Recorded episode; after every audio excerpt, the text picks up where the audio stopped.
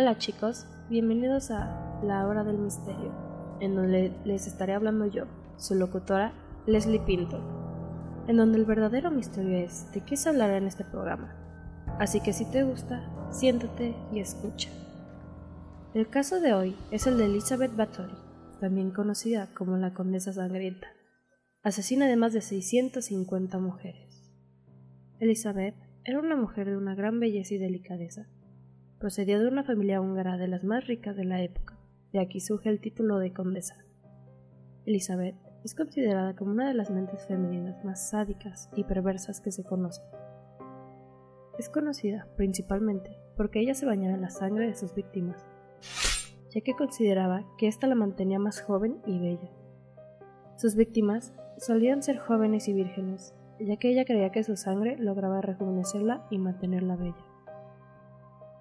La condesa Bathory le encantaba la tortura y llegó a emplear algunos tipos de tortura que emprendió su esposo Ferenc Nadasi.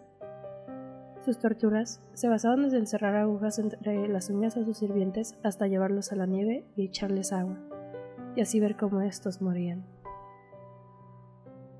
Un día, una joven sirvienta estaba peinando a Elizabeth, pero para su mala suerte le dio un tirón.